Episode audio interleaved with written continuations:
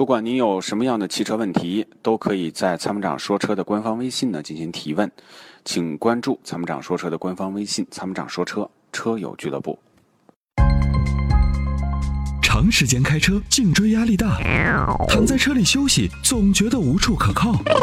你需要一款舒服的头枕，迈巴赫同款头枕，亲手打造爱车的豪华感，开车不累，后排熟睡。微信关注“参谋长说车”车友俱乐部，回复“头枕”即可购买。喂，你好，哎，你好，你好，你好，哎哎，是阿波罗吗？嗯，是我，李先生，你好。哎哎，你好，你好，哎呀，终于等到等到您了。前面那个电话很长时间是吧？是是是，一般聊的时间很长啊。你说对，行，呃，这样的，我我因为好像时间快到了，我抓紧时间说。没事儿没事儿，您说，咱们自己的节目时间都不像那个出呃那个 FM 的那电台啊，就是哦一到点儿硬性的广告啪就碰出来了。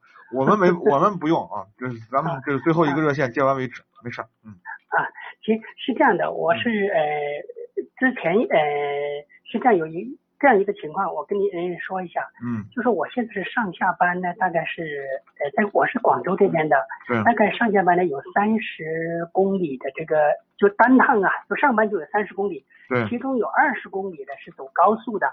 对，然后我现在开的这台车呢是日产的天籁，然后我嗯。现在是想换一换一台，就是说比较高档一点的那个，就上一个档次的一个车。嗯然后我其中看中了那个雷克萨斯的 ES 两百，然后我因为我经常听您的节目，呃，您以前也说过一句话，就是说 ES 呃三十万买 ES 两百呢是不划算的，就是不值这个价钱的。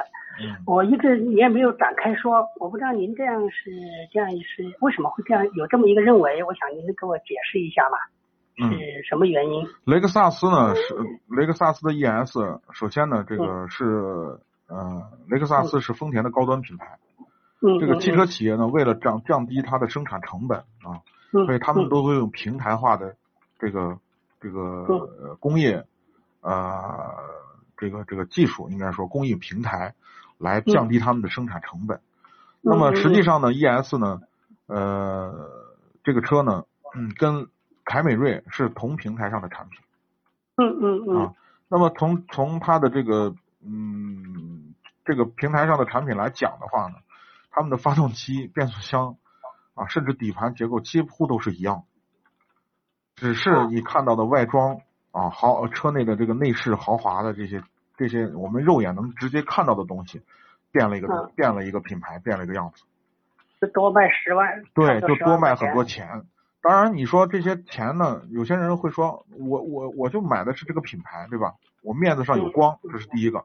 第二个呢，雷克萨斯确实问题很少，而且呢它在四年呢，呃，多少万公里啊？基本上四年十万公里。四年十四年十万公里，它都是免费保养的，连钱都不用花。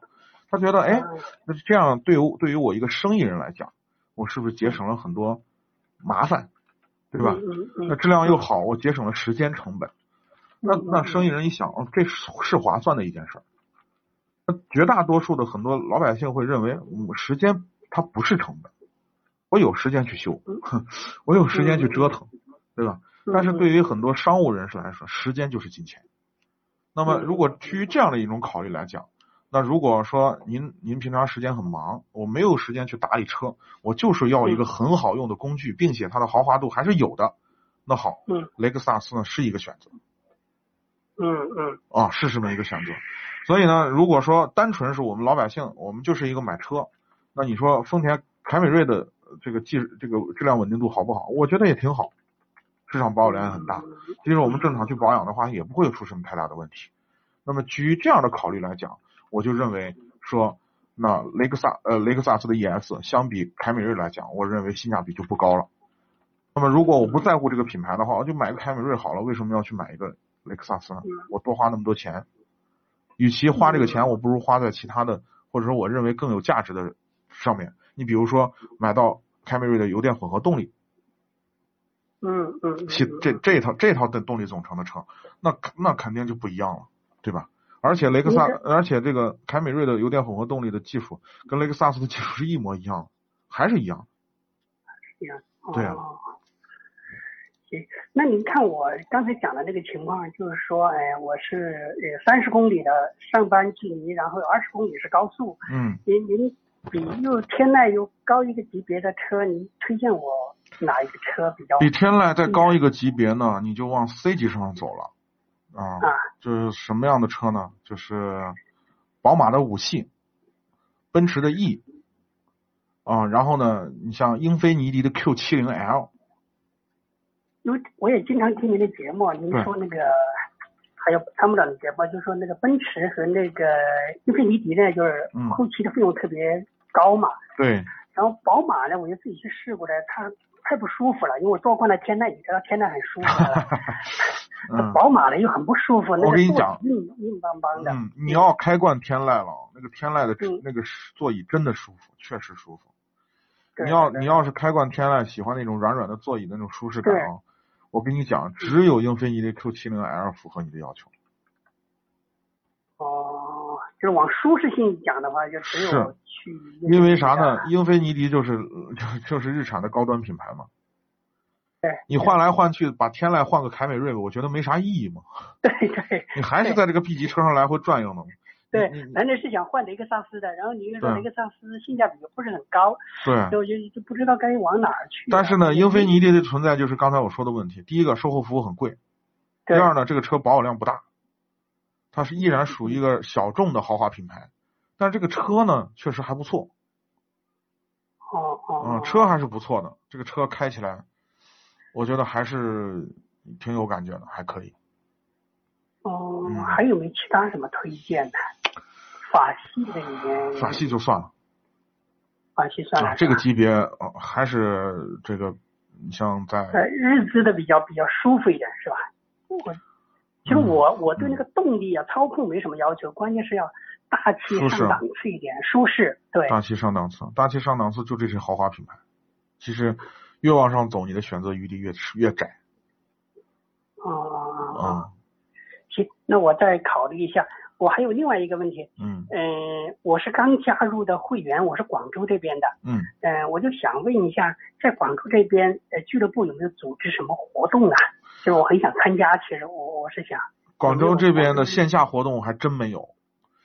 呃啊，很抱歉这一点啊，其实我们也在努力想做，因为广州地区我们的会员已经上万了，是吧？已经上万了。两个大省，一个是江苏啊，就是嗯一个是江苏，一个是广东，这两个省都是我们的发达省份。嗯呃呃，我们的会员全部上万，所以呢，就是我们也希望说，在本地呢，我们可能可能可能第三方，呃，嗯合作伙伴，或者说跟当地的一些呃机构合作，我们是不是能给嗯车主提供更好的一些线下的服务？其实我们也在努力去做，但是毕竟我们相对来说，可能扎根在陕西，扎根在西安，我们可能嗯没一时半会儿可能顾及不到那么远。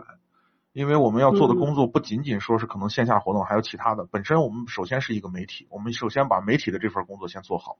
其次呢，我们可能才通过发俱乐部的发展以及更多的线上服务来来覆盖我们更多的可能呃我们没有办法顾及到的一些省份和地区，只能是这样。